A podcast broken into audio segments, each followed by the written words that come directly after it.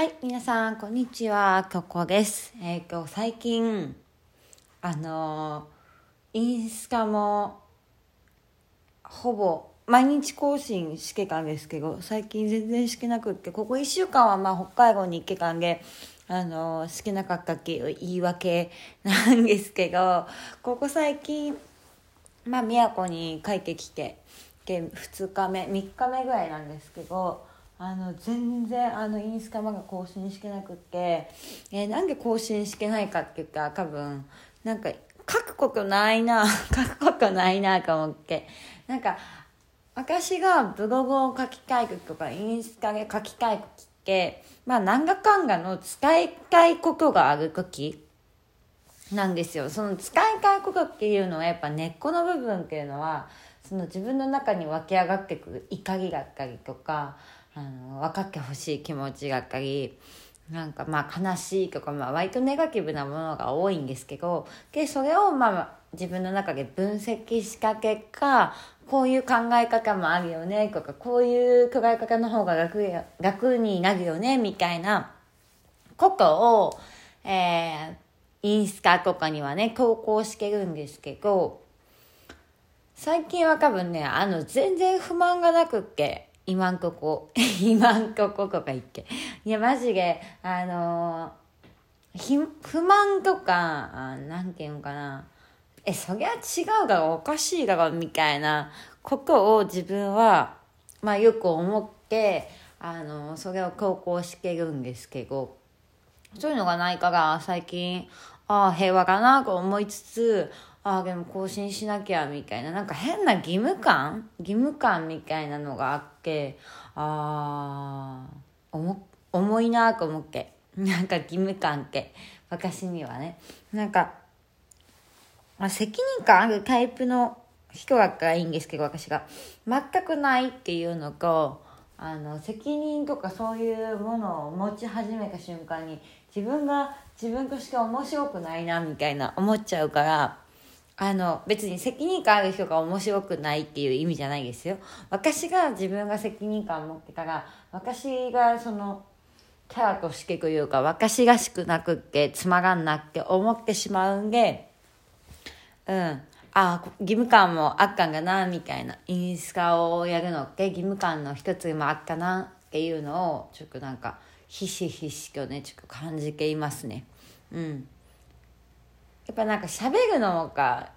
楽って最近ちょっと思い始めてなんか文字で起こすのももちろん好きだったし書くのも好きだったんですけど最近本を書き上げたっていうのもあって多分出し切った感はあるんでしょうね一回。でまあまあまたきっと書きたくなるしあの次の作品どうしようかなみたいな風には考えてて多分次の作品は自己分析についてもう一回詳しく書こうかなって思っててその前回書いた本「人生は自由帳」っていう本を書いた書いてあのアマゾンさんの電子書籍で出さ出したんですけどえっ、とその内容的にはまあ人生人生が起きる問題っていうのはあの自分に課しているルールとか制限とかがあるからそういうのを外していくことによってどんどん人生は自分の思い通りに生きやすくなっていくよみたいなことが書いてあるんですね。その本のまあ大まかな説明はそういう感じ。でその思い込みとか制限とか自分に課してるルールに気づく方法っていうのがみんなわかんなくて困っているからじゃあどういうふうに気づいていくのかっていうそういう内容を書いています。はい。で、その気づいていくことによってそれを外すことができるし外していくことによって人生ってすごい緩やかにねあの成長していくよなっていうのを自分の実体験としてあここ数年本当5年とか6年の間にもう深く感じていたので、その国について書いた本が人生の自由帳っていう本です。はい。アマゾンさんのサイトで検索してもらっても出てくるし、あの、この私のラジオトークのプロフィールかな。なんかその、番組情報みたいなとこにもその URL が貼ってあるので、もし気になる方はぜひ読んでみてほしいなと思います。えっと、Kindle のなんか読み放題みたいなのに入ってる人は、0円でダウンロードできるはずなので、まあ、いいんではないかと思います。で、次書きたいなって思っているのが、うん、やっぱ自己分析ができないくって、あの、自分の気持ちがはっきりとわかんないから、人に自分の気持ちを伝えられないっていう人がめちゃくちゃ多いと思うんですね。で、私も昔自分のことよく知らなかったから、自分自身の話を外貨にするとかできない人だったんですよ。これが好きとか、あれは苦手で、こっちが得意でとか、なんで私はこういうことができる人間ですよ、みたいなことをね、人に伝えることもできなかったし、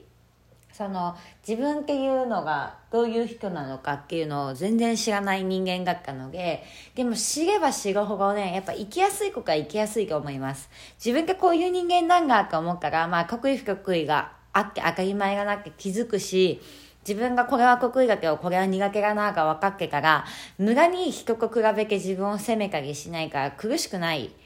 と思います。なんでやっぱ自己分析っていうのは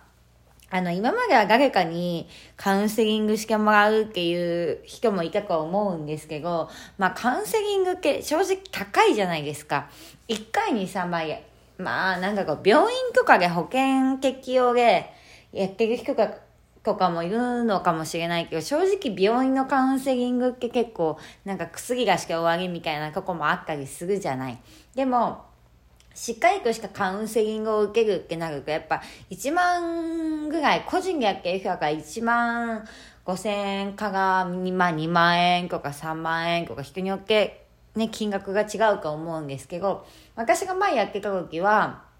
まあ1時間、1時間8800円で、えー、やってましたね。1時間8800円。でも一番最初の料金設計は、えっ、ー、と、1万5000円とかでやってました。はい。なんでじゃあ料金を下げたのかってなる話なんですけど、やっぱ気軽にカウンセリングって、その、一回受けたから人生が劇的に変わるってことはないんですよ。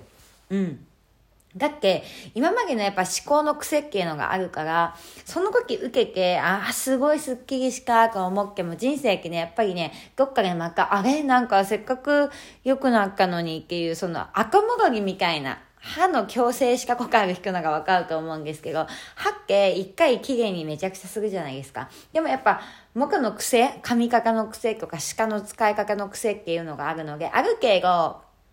木の位置に戻っちゃう。数年かけて戻ってきてしまうんですね。ちょっとずつ。いや、人生も同じだか私は思ってて、やっぱ思考の癖とか考え方の癖っていうのは絶対にあるからみんな。だから、まあ、そのカウンセリングを受けた時に、あ、めちゃくちゃ人生良くなったと思っても、まあ、ちょっとずつ、え、え、なんか違うとか、なんか、あ、ちょっと方向違うみたいな時って絶対あるわけなんですよ。で、やっぱその癖をね、やっぱ少しずつ修正しなきゃいけない。で、だからやっぱ8800円ぐらいで1ヶ月に1回受けれるぐらいの、その美容室に1回行くよりちょっと安いぐらいの金額の方が払いやすいかなと思って、私は8800円1時間で、まあ1時間、そこからプラス30分とかもできるんですけど、そういう風な料金システムにしてました。でも正直私はあんまカウンセリングっていうのはそんなおすすめはしないかな。まあ自分はメニューに昔はしてたけど今はしてないしっていうのもあるのと、まあ自分でできればいいじゃんみたいな。だから自分でできる人が増えれば別に悩みって減るし、で、自分で自分の悩みを解決できれば、誰かのせいにすることもなくなるし、で、誰かのせいに、結果的にはしけるから問題って起きるし、あの、人間関係トラブルっていうのは起きちゃうと思うのね。でも自分が自分のこと分析できて、自分が何が嫌だったのがちゃんと分かれば、あの、人とのトラブルってめちゃくちゃ減るんですよ。うん。で、人間関係悩んでる人ってやっぱ、うん、問題、一つの問題が誰かのせいとか誰かにコントロールされてるって思いがちなのね。で、でも本当は自分でそれを招いているし、自分でコントロールできるんだよっていうことに気づいてほしいなって私はすごく思っていて、やっぱそのためには自己分析っていうのを使えていくっていうのがすごいいいかなと思って。私はカウンセリングが得意っていうよりか自己分析が得意だから、あの、カウンセリングに来た人の気持ちがある程度わかるの。うん。でもやっぱ自分じゃないから正確にはわかんないよ。で、あ、前、まあ、例えば同じような悩みを相談されるとするじゃん。で、前自分が悩んでたことだから答えられるっていうだけであって、別にその人の気持ちが読めるとか、こうしげきますみたいなのはない。全くない。なんで、あの、まあそういうのをね、求める人からしたら、逆にまあ求める人っていうかそういうのが好きな人からしたら、まあカウンセリングとかその見てもらうとかオーガを見てもらう的なものってすごいいいと思うんだけど、私も好きだしね、そういうものは面白いなって思ってるし、で、だけど、まあ自分がやるって考えから、まあ自分がやるっていうか、自分が教えるって考えから、まあそっちよりは自己分析ができた方がいいよね、みたいな。まあ、だから私自己分析得意だし、自己分析のやり方だからまあ教えれるかな、みたいな風には思ったりもする。うん。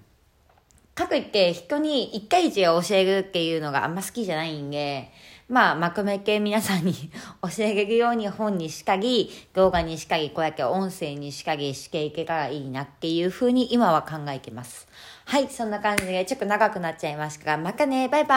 ーイ